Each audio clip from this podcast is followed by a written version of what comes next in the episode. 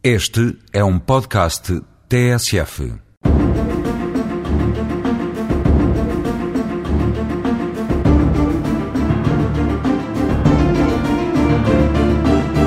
O Código Civil estatui que só tem capacidade para se casar quem não estiver afetado por nenhum impedimento, fazendo esse diploma uma distinção entre impedimentos dirimentes absolutos, dirimentos relativos e impedientes.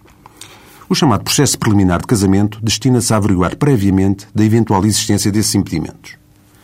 As pessoas que pretendem casar-se têm que ter pelo menos 16 anos de idade, não se acharem já casadas com outra pessoa, não podendo sofrer de demência notória ou de deficiência psíquica judicialmente reconhecida. Estes são os impedimentos absolutos e obstam ao casamento da pessoa a quem respeitam com qualquer outra pessoa.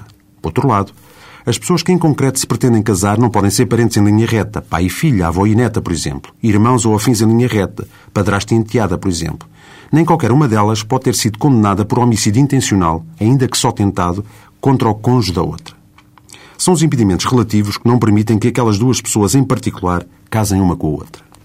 Finalmente, temos os impedimentos impedientes, que se traduzem designadamente no seguinte: na falta de autorização dos pais ou do tutor do menor de 18 anos no não decurso do prazo antenupcial, que é de 180 ou 300 dias, consoante se trate de homem ou mulher e que se conta sobre a data da dissolução ou anulação do casamento anterior, caso a efetiva coabitação entre os cônjuges não tenha cessado em momento anterior.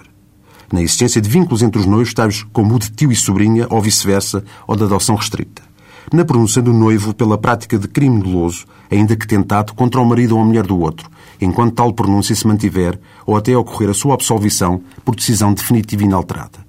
Convirá referir que alguns desses impedimentos impedientes podem ser dispensados, como é o caso entre os acima referidos, dos relativos ao casamento entre tio e sobrinho e à adoção restrita, competindo a decisão de tal dispensa ao conservador do registro civil.